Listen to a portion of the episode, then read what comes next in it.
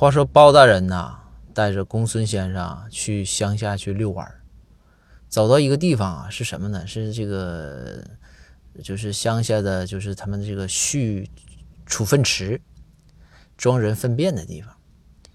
然后是一个大沟，大沟。这个时候他们就看沟对面啊有一只狗。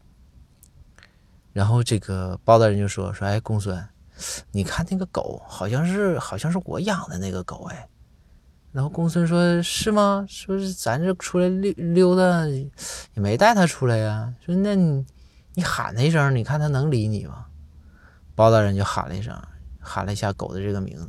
这狗咵一抬头，哇，尾巴一摇，看见包大人了，然后哗就跳下粪坑啊，哇，从粪坑游过来，就开始追包大人。这个时候，包大人撒腿就跑啊，公孙就在后边乐呀。最终。这个狗还是扑到了包大人的怀里。